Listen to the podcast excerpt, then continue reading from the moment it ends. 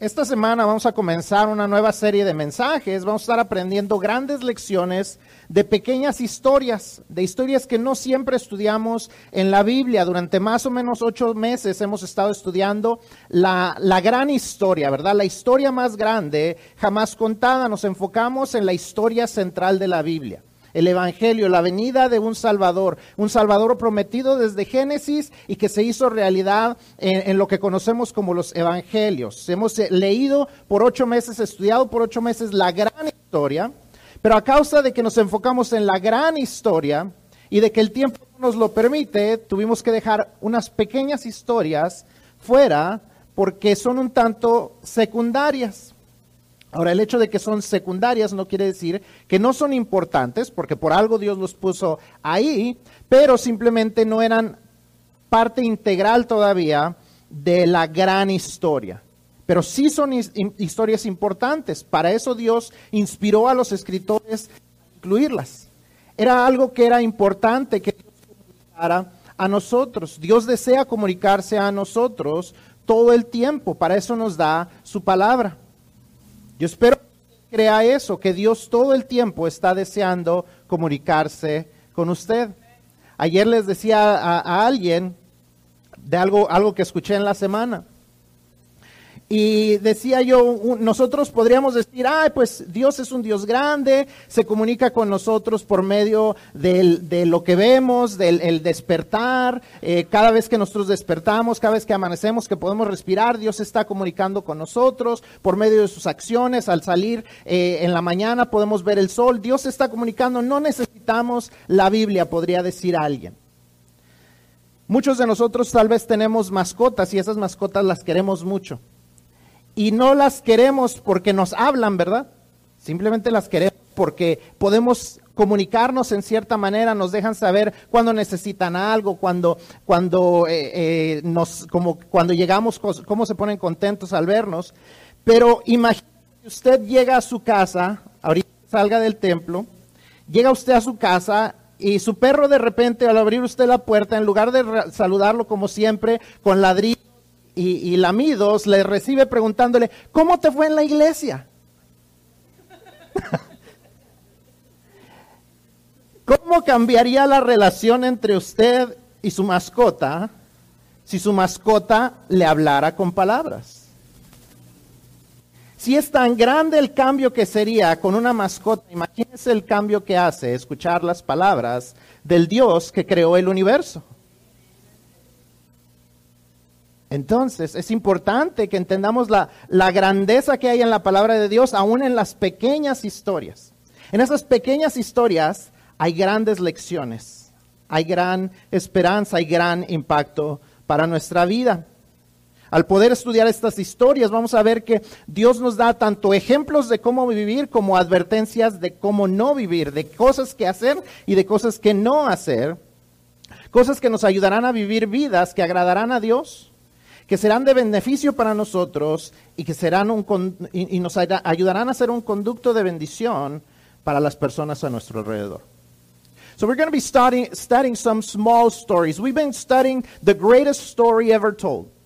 The greatest story ever told is the story of Jesus, the story of the gospel, how, how God had prepared the coming Messiah from the very beginning, from the book of Genesis all the way to the gospels. We see the story, how the great, greatest story is the greatest story because it covers so much space, so much time, so many places, so many people so many generations.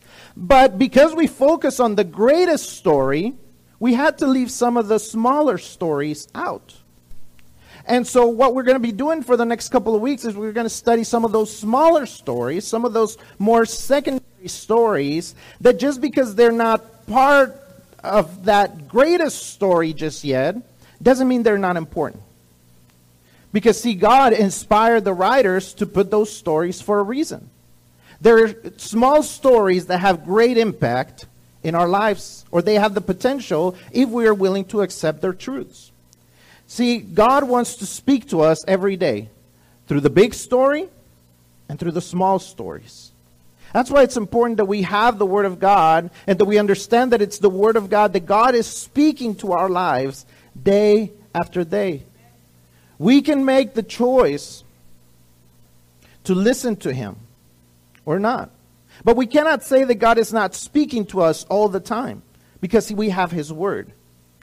See, we could say that God communicates with us through everything that he does. Every time we wake up, every day that we breathe in and breathe out, every day that we go outside and we see the sun and the moon, and, and we see God communicating with us through those things, and it is true. And you could potentially say, oh, well, but then we don't need the Word of God. God communicates with us even outside of His Word, and He does. But just imagine the difference it would make, per se, if, you, if, if you have a pet and you have that pet and you love that pet and that pet never talks to you and, and, and, you don't have to hear it talk to you in order to love it. You can understand and it communicates with you when it needs to go outside, when it needs to, when it needs to eat, when it's excited about seeing you when you get home.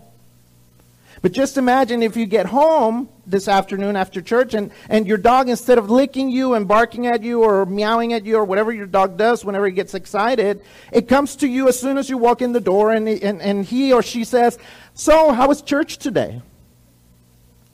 Just imagine what a difference it would make to hear, to hear words coming out of your, your pet. Imagine how your relationship would change if you, if you could sit with your pet and communicate in words. If it is, if it would be such a big difference to communicate with your pet that way, imagine being able to communicate through words with the God of the universe. And the thing is, you can communicate with words because you speak to Him through your prayers, but He also speaks to you through His Word, through the big story and through the small stories as well. So that's what we're going to be studying about. Hoy nos vamos a enfocar en la historia de Felipe y el etíope. Así como lo leyó nuestra hermana Loida. El libro de Hechos habla solamente un par de ocasiones acerca de Felipe. Él fue uno de los siete diáconos encargados de asegurar que las viudas griegas y hebreas tuvieran suficiente de comer, el sustento adecuado. Pero lo que más vemos a Felipe hacer a través del libro de Hechos es evangelizar compartir el Evangelio con la gente, compartir las buenas nuevas de salvación. Eh, en una ocasión lo vemos predicando en Samaria, en otra ocasión lo vemos eh, predicando en Cesarea, además de en esta ocasión donde le predica al etíope. La historia de Felipe debe entonces impactar nuestras vidas por su compromiso con compartir las buenas nuevas de salvación.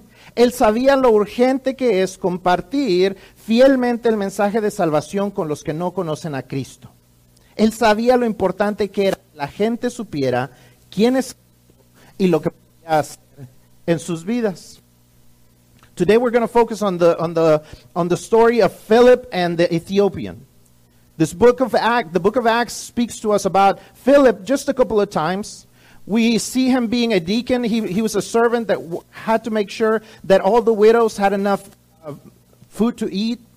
But what we see him doing most is sharing the gospel, preaching the gospel. We see him preaching in Samaria, we see him preaching in Caesarea, but we also see him preaching here to the uh, Ethiopian uh, official. And the story of Philip tells us, uh, and, and how it should impact our life, is that how important it was for him, what a commitment he had with sharing the gospel. He understood the urgency of sharing the gospel with people, telling people how much God loved them, telling people what God had done through Jesus Christ to save them, and what they had to do in response to that. He was a faithful messenger of the gospel, and we should imitate that. So, what should we imitate in the life Vamos a ver entonces qué es lo que es digno de imitación en la vida de Felipe. Número uno, si está, cuando usted esté llenando su, su boletín, número uno, Felipe avanzó en obediencia al Evangelio. Felipe avanzó en obediencia al Evangelio. Lo hizo, número uno, a pesar de las circunstancias. Si usted lee ese capítulo de Hechos, Hechos capítulo 8, Usted va a ver al principio eh, hablar acerca de un personaje que se llama Saulo. Saulo en ese momento era un perseguidor de la iglesia, una persona que estaba deseando destruir a los nuevos creyentes, quería eliminar toda esta amenaza en contra de los judíos y él estaba persiguiendo a la iglesia. Si lee un poco más antes, los capítulos 6 y 7, usted verá detallado el testimonio y la muerte de Esteban. Esteban era uno de los, era otro de los diáconos que estaba sirviendo y, y vemos cómo él da un testimonio de quién es Jesús y cómo él es asesinado por la persecución, vemos cómo se torna la persecución de algo simplemente alguien que no les agradaba a algo que se torna ya en violencia. Y a pesar de eso, perdón, ah, pero ¿y, cuál sería la reacción obvia de la mayoría de las personas cuando esto sucede? ¿Cuál sería nuestra reacción cuando hay este tipo de persecución? No solamente que alguien nos, nos no les agrade que les compartamos el Evangelio. Tal vez nosotros nos hemos encontrado con gente que no le agrada que le compartamos el Evangelio. Tal vez nos ha tocado que alguien se burle de que somos cristianos. Tal vez, tal vez alguien ha dicho, ah, nos ha llamado algún nombre, eres un aleluya, eres ah, el hermanito. Y, y, lo sentimos como una persecución ofensiva, pero imagínese si esto se tornara en algo violento. ¿Qué sucedería con nosotros? ¿Cómo se sentiría usted? Yo creo que mucha gente lo que haría sería o esconderse o por lo menos esconder su fe. Dice, no, pues, pues cada quien cree lo que quiere. Este, la religión es algo muy personal y lo, lo esconderían. Pero vemos que esa no es la reacción de la gente. Hechos 8, 4 y 5 nos dice, pero los que fueron esparcidos, a causa de la persecución, dice, pero los que fueron esparcidos iban por todas partes anunciando el Evangelio. Entonces Felipe, descendiendo a la ciudad de Samaria, les predicaba a Cristo. Los perseguidos, en lugar de esconderse, huyeron dejando todo atrás, su hogar, tal vez familiares, tal vez amistades, dejaron todo atrás excepto su fe. Se llevan su fe a donde ellos llegaban y van y predicaban. Su fe la seguían compartiendo y entre ellos estaba Felipe. A pesar de las circunstancias adversas, ellos entendían la necesidad de obedecer a Jesús y compartir el Evangelio. Y vemos el resultado más adelante de lo que ellos estaban haciendo. El versículo 8 nos dice, así que había gran gozo en aquella ciudad lugar donde ellos llegaban y compartían la esperanza de Jesús, no era un lugar donde encontraban solamente persecución, no solamente encontraban burlas, sino encontraban gente que respondía y había gran gozo en toda la ciudad. Ni el gobierno, ni las organizaciones de ayuda, ni la policía en nuestra ciudad pueden hacer lo que potencialmente nosotros como cristianos podemos hacer, traer gran gozo a la ciudad. Ese es el resultado de nuestra obediencia, aún en las circunstancias adversas. Nadie puede remediar lo malo que sucede a nuestro alrededor, excepto Dios, a comparación de lo que Dios puede hacer. Durante algunas semanas he estado teniendo la oportunidad de participar en algunas reuniones con, con el, Departamento de Policía y están formando la estrategia de qué, cómo responde la policía, qué cambios tiene que hacer el Departamento de Policía de la ciudad de Fort Worth para, que, para ayudar. Eh, para ayudar a la, a la comunidad y, y, el enfoque de ellos es no solamente reducir el crimen, a veces pensamos que el trabajo de la policía es reducir el crimen solamente, pero ellos quieren ir más allá de eso. Quieren prevenir el crimen y ellos entienden que la prevención se toma que la comunidad esté bien. Por eso invitan que participen personas de toda la comunidad. Entienden que ni el gobierno de Fort Worth, ni el departamento de policía de Fort Worth pueden remediar los males de nuestra comunidad. ¿No es sorprendente que inviten aún hasta un pastor? Porque entienden que aún hay algo más que puede remediar la situación. Y ese es Dios. En medio de las circunstancias adversas, Dios sigue teniendo el poder de traer gran gozo a la ciudad. A veces decimos, es que eh, cada vez las cosas se van más en contra de Dios, cada vez las cosas se van más en contra de, de, Jesús, cada vez las cosas se van más en contra de los cristianos. Vemos la televisión y todas las cosas cada vez están peor. Los programas cada vez tienen más cosas mundanas. Que la, televisión tiene cada vez programas que son más a Dios. Y tenemos razón en pensar eso. Pero es exactamente porque las circunstancias son adversas que la gente necesita escuchar que hay un Dios que quiere transformar sus vidas. Que hay un Dios que quiere mostrarle la dirección correcta de sus vidas. Es exactamente porque el porvenir se ve de mal en peor que la gente necesita conocer quién es Cristo. Vemos alrededor un mundo cada vez más perdido y es por eso que es urgente que la gente escuche quién es Jesús. No solamente que crean en Dios, sino que conozcan quién es Jesús. So we see that the first thing we see about Philip that we can imitate is that he advanced, he moved forward in obedience to the gospel, in spite, despite all the circumstances around him. We see Acts 8, and in Acts 8 we can be, see at the beginning there's one character that's called Saul. Saul is persecuting the church. He's trying to destroy these new believers, these people that are threatening the, the Jewish beliefs. And so he, he is even willing to go beyond just being uh, uh, an, an offensive towards them, but he, he turns things violent. If you read chapter 6 and 7, you can see how the, the conversations start turning more violent against the believers.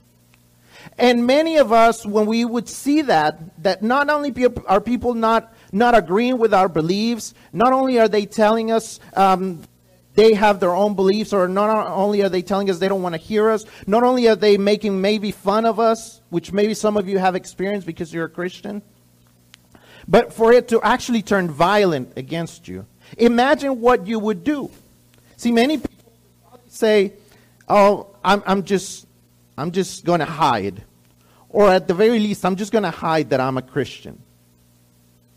But we see that that's not the response. Acts 8, 4 and 5 says, So those who were scattered went on, went on their way preaching the word. Philip went down to a city in Samaria and proclaimed the Messiah to them. See, they were being chased away, but instead of, instead of hiding, what they did was they would just leave everything behind, probably probably, probably belongings, probably friends, and they would run away, but not hiding. They would take their faith with them, and wherever they would end up, they would share the gospel. And Philip was among this group.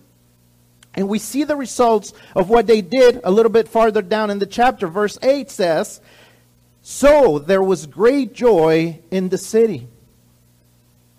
I don't know if you ever look around. I mean, just about an hour and a half ago, I don't know if you heard, if you were here in Sunday school, maybe you heard um, the, the sirens. They were chasing a car down the street.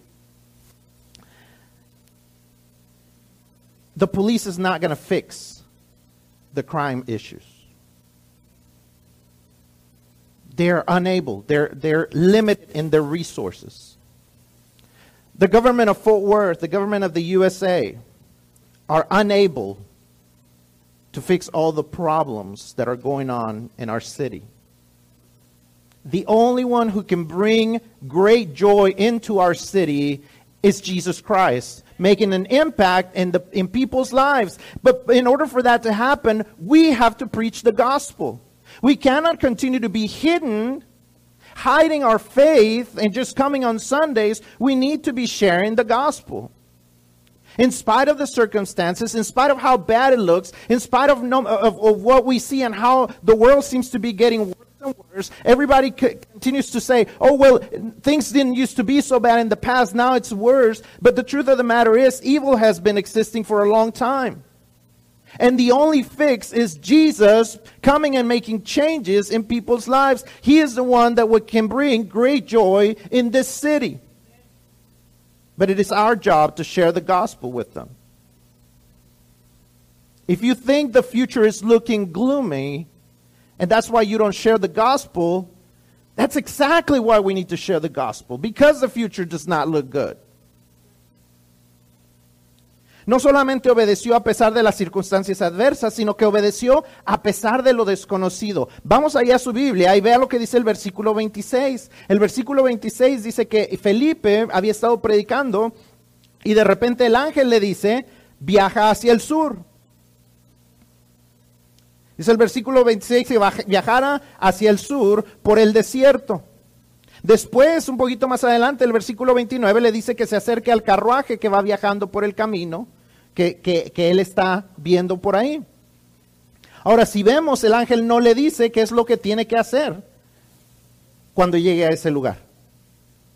No le dice, ve por el camino y llega a esta ciudad, simplemente le dice qué?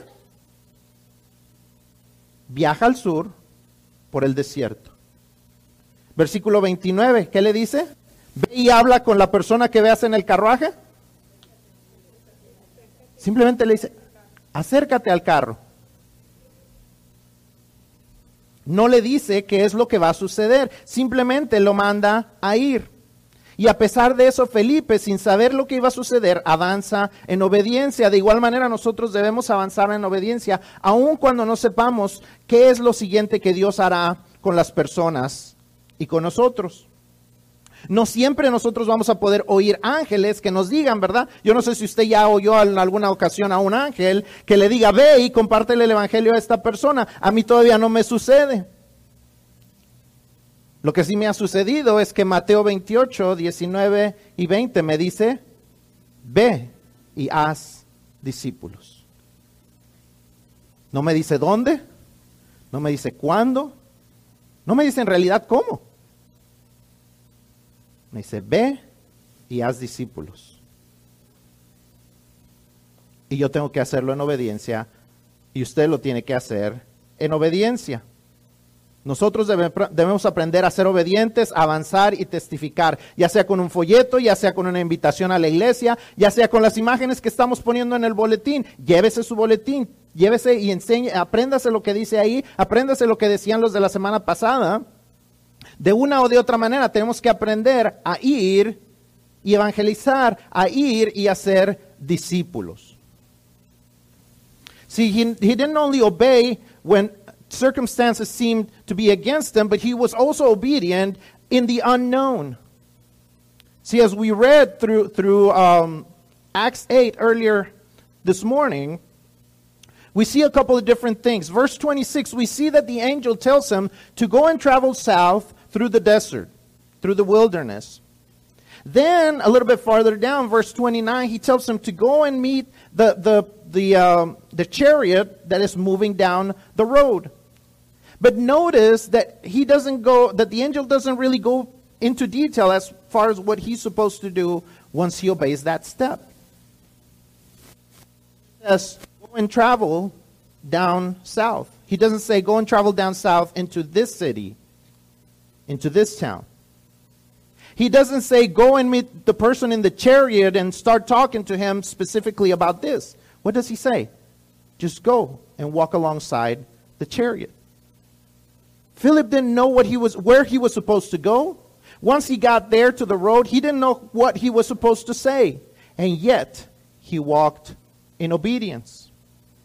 You and I may never hear an angel come, into, come to our, our, our, lives, come next to us and speak to us and say, Go and do this. You and I may never hear that, but guess what? God has given us already the command. Matthew 28 19 and 20 tells us, Go and make disciples. Go and make disciples. It doesn't tell us when, it doesn't tell us where. It doesn't tell us really how, other than teaching them what Jesus has already taught us. But he doesn't really give us a, a specific way of how to do it, when to do it, or who to do it with. He just says, go and make disciples. So we have to learn to step out in obedience and keep moving forward, be obedient and witness to people. Whether you share with them an evangelistic tract, whether you share with them the gospel as we've been teaching in the bulletins, at the back of the bulletins, whether you just make an invitation and say, hey, why don't you come to church with me on Sunday? Whatever you are doing so that people will hear the gospel, we need to be obedient and go and make disciples. Go and share the gospel. Go and witness to the people. A pesar de las circunstancias y a pesar de lo desconocido, vemos que Felipe avanzó y aprovechó la oportunidad que Dios le abría. Y eso nos lleva al segundo punto, que Felipe aprovechó la oportunidad. Se está llenando su boletina. Felipe aprovechó la oportunidad escuchó, lo, eh, él se acerca al carro, se, acerca al carruaje y escucha qué es lo que está leyendo e, el, etíope. Él empieza a escuchar que el etíope está leyendo el libro de Isaías. Y entonces él aprovecha esto para convertir eh, la conversación o para comenzar una conversación evangelística. Cuando Felipe se, acerca escuchando lo que el etíope lee, eh, eh, veamos qué es exactamente el tiempo exacto que Dios le hace que se acerque al carruaje.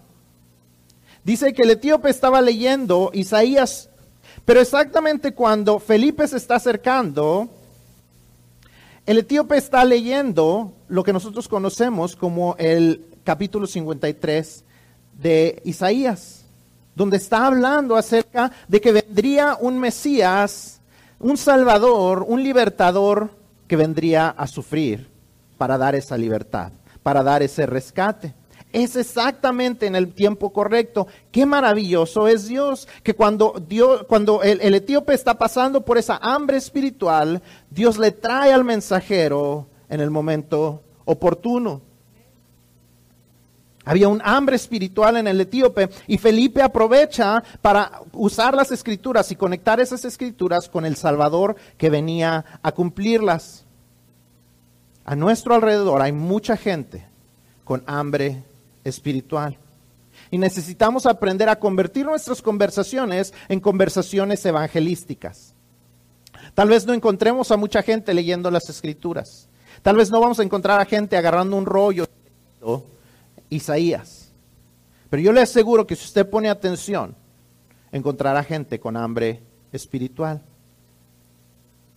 Usted se acerca a una persona en el break del, del trabajo y esa persona está leyendo el horóscopo yo le aseguro que esa persona tiene hambre espiritual. Cuando esa persona, usted le puede ver deprimida o está hablando de que tiene depresión, esa persona le está diciendo que hay hambre espiritual. Cuando una persona está teniendo un ataque de ansiedad o le dice que tuvo un ataque de ansiedad, esa persona le está diciendo que tiene hambre espiritual. Cuando esa persona le cuenta acerca de sus problemas relacionales, cuando le cuenta de sus problemas con sus hijos, cuando le cuenta de los problemas con su esposo, con su esposa, esa persona le está diciendo, tengo hambre espiritual. Cuando esa persona le cuenta de sus problemas financieros, esa persona le está contando que tiene hambre espiritual. Y tristemente a veces desperdiciamos mucho el tiempo sobándole, como dicen, la joroba a la gente. Ah, está bien, no te preocupes, todo va a salir bien. Y debemos de tornar las conversaciones que comienzan con esa hambre espiritual en una conversación donde ellos sepan y reconozcan que hay un Dios que los puede ayudar. Aprovechemos la oportunidad que se abre. Hace la semana pasada que teníamos eh, el consulado mexicano por aquí, al final pasó un hombre y, el hombre estaba preguntando, no acerca del consulado, estaba preguntando acerca de la oficina de inmigración. Y me decía el hombre con, tristeza, dice, pero es que yo no tengo quien me pida, yo no sé, yo eh, no hay ningún, ningún modo, se me hace para que yo pueda arreglar. Y este país no, no hay una manera de que justamente nos podamos quedar. Y yo le dije, no, tal vez no. Pero ¿sabe qué? Nosotros podemos depender de un Dios que nos ayuda. Porque mucha gente tiene papeles y es miserable. Y hay mucha gente que no tiene papeles y vive bien, porque pone su confianza en Dios.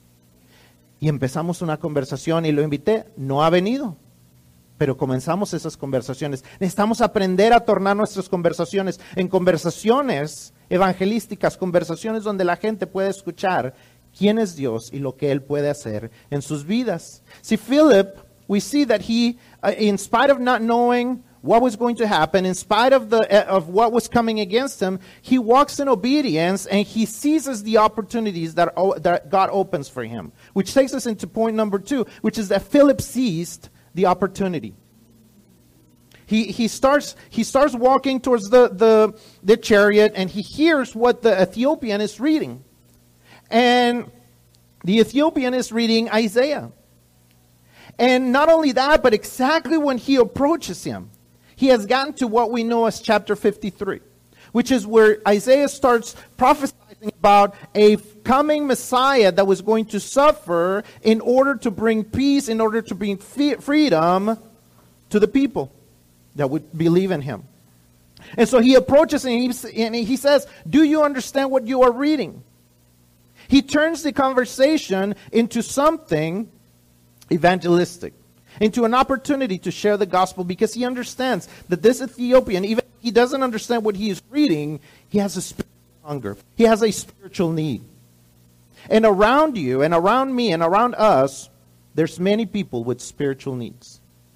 There's people that work with you, that go to school with you, that are probably not reading Isaiah, but yet they are telling you that they have a spiritual need. They're telling you that they have a spiritual need when they're reading the horoscope to try to figure out what their future holds. They're telling you they have a spiritual need whenever they tell you, I think I just had a panic attack. I think I just had an anxiety attack. Whenever they tell you, man, I don't know what I'm going to do to make it to the end of the month, when they're telling you about their financial problems, they're telling you their spiritual hunger in their heart. Whenever they tell you, man, I don't know what I'm going to do with my marriage, I don't know what I'm going to do with my kids, they're telling you their spiritual hunger in their heart. And we need to learn to not just say, oh, it's going to be okay. Don't worry about it. It's going to be fine. And turn into turn those conversations into, you know how things will get better when you're walking alongside Jesus. When Jesus can come into your life and transform your life. Things may not get super easy, and he may not fix everything, but at least he will be walking alongside you. He will transform what is going on. He will help you in certain ways that you never expected. He will walk alongside you whenever you're going through the difficult times. We need to turn our conversations into evangelistic opportunities, into those conversations where people can know that Jesus wants to transform their lives. No solamente Felipe aprovechó la oportunidad para guiarlo a un encuentro con el Salvador, sino que escuchó la sinceridad del etíope y lo guió a obedecer. Al escuchar el deseo de, obediencia del etíope, Felipe le dice que nada impide que obedezca. Le dice el, el etíope, ¿qué impide que me bautice? Y le dice, si tú has creído, no hay nada que lo impida. Y entonces lo bautiza cuando hay una confesión de, de fe. Cuando la gente desea hacer una decisión de recibir a Cristo, hay que traerlos a la iglesia para que crezcan. Anímelo, invítelo, que siga viniendo, que venga y que, sea discipulado, que pueda crecer en sus creencias, que pueda ir tomando pasos de obediencia. Y cuando, y cuando ellos vengan, hay que hablarles del compromiso. Hay que hablarles de su necesidad de bautizarse, de ir tomando esos pasos de obediencia. Y si ellos quieren obedecer, no tenemos que esperar seis meses para que ellos, a ver si sí demuestran que son cristianos. Si ellos están deseando ser obedientes, hay que bautizarlos. Si sus niños desean bautizarse, platiquemos si no se han bautizado. No les diga, ay, cuando estés más grande, cuando entiendas mejor. Si su hijo puede entender que es pecador y que tiene necesidad de Cristo, su hijo puede entender que necesita obedecer a Jesús cuando ha creído en él. Yo recuerdo que cuando Jacob tenía como seis años más o menos, eh, él me dijo que él se quería bautizar. Y, yo le dije, vamos a esperarnos a que cumpla siete. Y dije, vamos vamos a ver si va en serio. Cuando él cumplió siete años, me dijo, ya cumplí siete años, ¿ya me puedo bautizar? Y le dije, sí. Y, tuve, la, oportunidad de bautizarlo, pero sabe que, que yo me arrepiento de hacerlo esperar. Porque él quería obedecer a Dios. Yo le estorbé para que obedeciera a Dios en el momento que él lo quiso hacer. Debemos aprovechar las oportunidades para que cuando la gente quiere crecer, crezca. Cuando la, quiere, la gente quiera servir, ponerlos a servir. Ponerlos cuando, cuando está dispuesto a, comprometerse, hay que ponerlos a comprometerse, hay que enseñarlos, hay que disipularlos, porque así es como la gente crece. Yo le puedo asegurar que si usted está aquí en la iglesia y tiene muchos años dentro de nuestra iglesia, es porque usted ha servido, porque usted ha hecho, ha sido parte integral de la iglesia. La gente que no se integra a la iglesia, es muy fácil separarse de la iglesia. Es más fácil salirse de la iglesia cuando la gente no se integra en obediencia, en compromiso, en, dependencia de Dios, en, esas eh, en esas oportunidades de estar juntos. Y yo le doy gracias a Dios por los que tienen muchos años aquí. Porque los que, por los que se sienten en casa aquí, a pesar de las dificultades, a pesar de las pruebas, me da gusto. Cuando, cuando, cuando los veo a veces, cuando han faltado y regresan, me da gusto verlos, porque saben que esta es su casa. Ayer conversaba también con un joven y me decía, yo sé que yo tengo que regresar. Y le digo, tú sabes dónde está tu casa.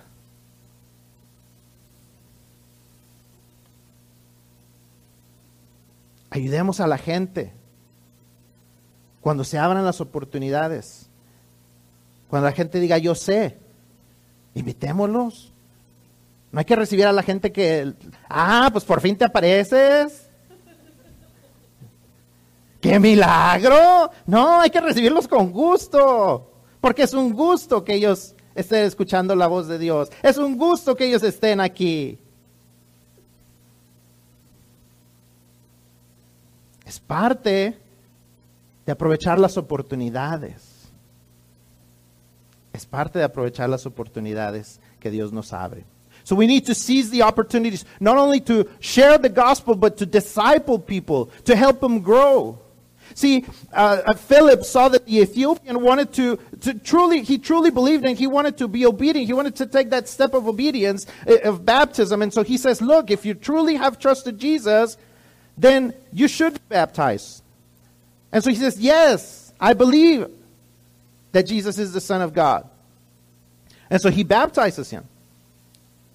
So we need to take opportunities to help people grow, to open those opportunities. When people say, I want to serve, help them figure out where to serve. When people want to commit to the church, invite them to commit to the church, to be part of the church. When people come, are, are missing from church and then they want to come back, we need to welcome them back. Because it's part of the growth. That is part of their of them listening to what God is telling them. We need to encourage that in people. Seize the opportunities. We need to seize the opportunities to go and make disciples and bring disciples back. Seize the opportunities. Do not get in the way of people wanting to listen Cuando somos obedientes y aprovechamos las oportunidades para tener conversaciones evangelísticas, podemos estar seguros de que eventualmente veremos transformación en las vidas de la gente. Lo que nos lleva al último punto. La obediencia de Felipe trajo transformación. La Biblia no nos lo dice, pero la tradición, la tradición de la iglesia cristiana es que este etíope fue uno de los primeros que fueron y llevaron el Evangelio al continente africano aún muchos años antes, muchos siglos antes de la colonización europea. Sea, así o no, cuando Felipe evangelizaba las vidas de la gente, se transformaban. De igual manera, nuestra obediencia en ir y hacer discípulos tiene el potencial de transformar vidas, futuros, legados y eternidades. Cada vez que nosotros le compartimos a una persona y que una persona cree en Cristo, tiene el potencial de que su vida sea transformada, de que su futuro sea completamente distinto a lo que la gente esperaba, de que las cadenas generacionales que ha cargado del pasado se rompan en ese momento y sus hijos no vivan lo que ellos vivieron. Y su eternidad se transforma de una eternidad de castigo a una eternidad con el Dios del universo en el paraíso. ¿Qué podría ser mejor que eso? So we see that obedience, obedience brought Philip, that, oh, or sorry, Philip's obedience brought transformation. The Bible doesn't tell us, but Christian tradition tells us that this Ethiopian was one of the first to take the gospel into the continent of Africa, many centuries before the Europeans colonized it and brought Christianity there. Whether it's true or not, it's, it's more of a tradition um, of the church, but whether it's true or not, we know that his life was transformed. We know that Philip, every time he preached, the joy of God would come into the city. Lives of people that were there were transformed. And in the same way, if we are obedient and we go and make disciples, we have the potential to, tra- to see transform lives, futures, legacies, and eternities. Every time a person receives Jesus, they trust Jesus. We also see that they have the potential to change their lives, to live a, a future that is completely different than what everyone else expected for them. We can see generational chains broken to where mess, mess, messes and problems and addictions get broken right there and are not repeated into their lives and their children's lives. And their eternities are transformed from an eternity of eternal punishment to an eternity with the God of the universe. What could be better than that? De igual manera es este hecho no solamente el potencial de ver vidas transformadas en otras personas, sino aún en nuestras vidas, aún nuestros futuros, aún nuestros legados son diferentes cuando somos obedientes a Dios. Vemos en la lectura que Felipe, después de que le compartió el Evangelio al etíope, se fue a predicar por distintas ciudades. Y la siguiente vez que, leemos acerca de Felipe en el libro de Hechos está en el capítulo 21, versículos 8 y 9. Y ahí vemos que él se fue a vivir a Cesarea, donde, y, a él ahí lo conocen ahora como Felipe el Evangelista. Y sus hijas han seguido su ejemplo. Ahora sus hijas sirven como profetizas en la ciudad de Cesarea. ¿Qué legado estaba dejando él? Sus hijas estaban siguiendo su ejemplo de ir y hablar lo que Dios quería que hablaran. Felipe experimentó en su propia vida el resultado de poner su confianza en el poder del Evangelio. No solamente ver las vidas de otras personas, sino su propia vida es transformada. Su descendencia es una descendencia especial a causa de su obediencia. So we see also that not only are other people's lives transformed, but we have the potential for our lives to be transformed and be different and have different legacies and to have different results than what everyone else expected. We see that Philip, after he preaches to the Ethiopian, he goes and goes preaching to some other cities. He gets to the city of Caesarea. And, and uh, next time we, we read about him in Acts 21, verses 8 and 9, we see that now he's known as Philip the evangelist. I mean, just imagine what kind of life he lived, that now he is, his, his nickname is the evangelist.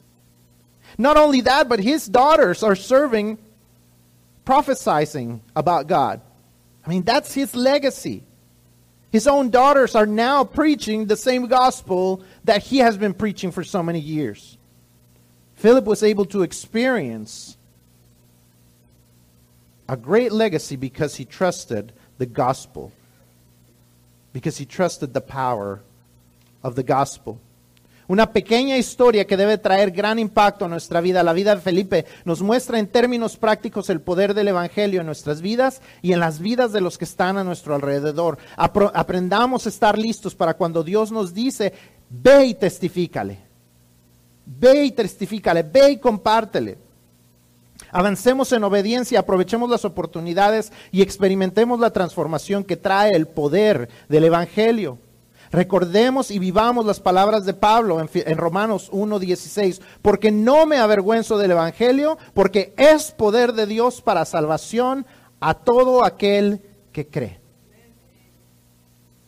El Evangelio es poder de Dios para salvación. No vivimos bajo nuestro propio poder, bajo nuestra propia habilidad. Vivimos el Evangelio, que es el poder de Dios. Compartimos el Evangelio no porque nosotros creemos que podemos transformar la vida de la gente, no porque creemos que la iglesia transforma la vida de la gente, no porque Aisol Avenue transforma la vida de la gente, sino porque es el poder de Dios para salvación de la gente. See, his story is a small story of great impact. His life shows us how we should live, how we should take advantage of every opportunity, how we should walk in, uh, in obedience, how we should, how we'll be able to experience transformation in our lives and in other people's lives because of the power of the gospel. We're reminded of the words of Paul in Romans 1:16. I am not ashamed of the gospel because it is the power of God for salvation to everyone who believes. It is not by my power, it's not by our church's power, it's not by Azle Avenue's power that people are saved, that people are transformed. It is by the power of the gospel, the power of the gospel that is God's power of salvation, for salvation to everyone who believes. But for them to believe, we have to tell them, we have to testify, we have to share it. Si escucháramos la voz de Dios un día y nos dijera, ve y predícale a esta persona, ve y compártele el Evangelio, ¿estamos listos? ¿Tenemos un método claro y sencillo para hacerlo? ¿Sabemos cómo aterrizar el avión y, la conversación? Un, hermano que conocíamos decía, no, es que yo sí le trato de hablar a la gente de Dios, pero luego no sé cómo aterrizar. ¿Sabemos aterrizar la conversación? ¿Estamos preparados para testificar si Dios nos lo ordena? Adivinen qué. Dios ya lo ordenó. Ir y hacer discípulos.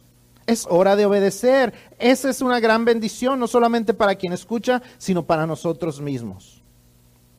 Ver vidas transformadas es una de las mejores experiencias que uno puede tener. Mi oración es que la pequeña eh, historia de Felipe tenga un gran impacto en cada uno de nosotros en ustedes y en mí. Imagínense que alguien de aquí de la iglesia fuera tan bueno para evangelizar que le llamáramos el evangelista, la evangelista. Conversaba el otro día con un pastor y me decía, no, si estaba hablando de otro, de otro hermano, dice, no, este hermano dice, yo creo como la mitad de la iglesia llegó ahí por él. ¿Qué testimonio de este hermano? Yo creo que le han de haber dicho así, el hermano Juan el evangelista. Y si no, deberían haberlo hecho. Que alguien de ustedes le dijéramos el evangelista o la evangelista, porque ustedes siempre están evangelizando. Que a todos nos dijeran el evangelista, porque nos, peleamos por traer gente. ¿Quién trae más? ¿Quién comparte más? Ese es el deseo de nuestro Dios. Are we ready to share the gospel with people? Do you know how? If God told you, I need you to go and share the gospel with this person, could you do it? Do you know how to do it? Do you have a clear way to say, hey, this is how to share the gospel? This is how I would share the gospel if I had the opportunity. Do you have a clear method, a clear step by step? Because guess what? God has already ordered you to do it. He has already said, go and make disciples. And it's going to be not only a blessing to obey for you, but for people as well. And my prayer is, my prayer is that this story has a great impact in our church. It would be such a joy that I could nickname one of you the evangelist, like they did for Philip, because you're just so good at bringing people to the Lord. Now, if you don't know how, I want you to learn. That's why I asked you to, to pick up a bulletin. Eh, si usted no sabe cómo compartir el Evangelio, cómo comenzar, eh, por eso le pedí que agarraran uno de los boletines. Si toman la página de atrás, vamos a aprender rápidamente juntos un método. Este es un método, no es el único método, pero es un método para comenzar a tener una conversación donde usted puede aterrizar la conversación. Es una conversación muy rápida un testimonio muy rápido, un testimonio que usted puede dar en unos 15 segundos, 15 a 30 segundos, donde usted puede comenzar una conversación evangelística. Usted puede ver ahí los cuadritos. Hay una introducción, hay unas líneas que van debajo de Jesús y una pregunta que usted va a hacer. Lo que usted pone en, en las primeras líneas, hubo un tiempo en mi vida cuando, piensa en dos cosas que eran parte de su vida antes de conocer a Cristo dos cosas malas que Dios vino a transformar en su vida. Debajo de donde está la cruz de Jesús, usted pone dos cosas que, lo, que, usted recuerda de usted cuando conoció a Jesús. ¿Cómo vino a conocer a Jesús? Tal vez alguien le compartió, tal vez eh, usted creció en un hogar cristiano y siempre creció en la iglesia. Sea como sea, usted va a poner esas dos cosas en esas dos líneas de abajo. Y las últimas dos líneas antes de la pregunta, usted va a poner dos cosas que son nuevas a causa de que usted conoce a Jesús. Cómo Dios ha transformado. Tal vez tiene que ver con las dos cosas que usted vio que eran malas antes y que ahora Dios ha transformado. Y entonces usted le pregunta a la persona, ¿te gustaría una historia como la mía? Por ejemplo, le voy a compartir la mía. Hubo un tiempo en mi vida cuando yo tenía muchos temores y tristezas por errores que había cometido en mi vida. Pero un día una persona me invitó a la iglesia y ahí escuché que hay un Dios que me ama tanto, que dio a su Hijo para, para pagar por mis pecados y me perdona por medio de Él. A causa de eso, ahora soy feliz y vivo una vida con seguridad, porque sé que Dios camina a mi lado. ¿Te gustaría una historia como la mía? Y entonces cuando la persona se queda, pues, pues sí, entonces usted le empieza a conversar. ¿Quién es Dios? ¿Qué es lo que Él hizo? ¿Cómo Él envió a su Hijo? ¿Cómo nosotros tenemos una necesidad de conocer a ese Hijo? Y entonces usted le puede llevar a tener un encuentro personal con Dios. If you don't know how to share the gospel, I want you to, I want you to learn with this. It's a 15 to 30 second uh, testimony of your life. If you look at the back of your bulletin, there's a little place where you can write down two lines on each section. The first two lines, you'll write two things that were part of your old life before you knew Christ. And maybe you're real young and you knew Christ when you were real little. But more than likely, when you made a decision for Christ, there was a reason why. Maybe you understood that you were a sinner. Maybe you understood that you had done a few wrong things. Maybe you were just afraid that you would go to hell because that's what you heard when you came to Christ, uh, when, when you understood that you needed to come to Christ. Whatever it is, you put those two things there. Then underneath the cross, you'll put how you came to Christ. Maybe, you, maybe you grew up in church. Maybe somebody shared the gospel with you at some point. Maybe you maybe you heard about it and then when you were going through a difficult time you came to a church and that's when you heard the message of Jesus. And then the last two lines, you'll put what is new, what is great about this new life that you have in Christ now. You will put those two things there. And then you'll ask the person, do you want a story like this one? For example, mine would be there was a time in my life when I was very afraid and I was very sad because of mistakes I had made in my life. But one day, someone invited us to church, invited my family to church. And I heard that there was a God who loved me so much that he gave his own son. And because of because he paid for my sins, I was able to be forgiven through him. And because of that, now I am a happy person and now I can feel safe because I know God is with me. Would you like a story like that one? And then if they do, then you share with them how. And that is through knowing Jesus Christ as their Savior understanding that He is the only one who can save them, and then invited them to invite Jesus into their heart. It's a real short testimony, and it lands right on where you want to land. Do you want a story like that one? Do you want your life to be transformed? Do you have a life that you want to leave behind? You can do it through Jesus. Es un, testimonio muy rápido, muy sencillo, porque le ayuda a aterrizar al punto de la historia. Hay una vida mala y hay una manera de corregirlo, y esa es a través de Jesús. Aprendamos, animémonos, obedezcamos y yo le aseguro que veremos grandes bendiciones en nuestras vidas y en las vidas de las personas a nuestro alrededor. Amén. Y si hay alguien aquí que quiere una historia como la que le acabo de contar, yo le invito a que haga esa decisión también por Jesús. Cuando yo digo estas palabras, no solamente las escribo, verdaderamente ese es mi testimonio. Yo vivía una vida de temores, una vida de tristeza, porque hubo unas cosas que aunque yo era muy, muy pequeño, me arrepiento de, de haberlas hecho. Pero un día, cuando llegamos aquí a Estados Unidos, nos invitaron a una iglesia. Y ahí el pastor predicó acerca de que hay un Dios que perdona los pecados y que transforma vidas. Y yo dije, yo quiero a ese Dios. Y desde entonces, no quiere decir que he vivido una vida perfecta, he cometido errores también, pero yo sé que tengo seguridad de que Dios camina a mi lado. Y si tú quieres una historia como esa, hoy es el día de tomar esa decisión y yo te invito a que lo hagas y podemos platicar al final si deseas hacerlo.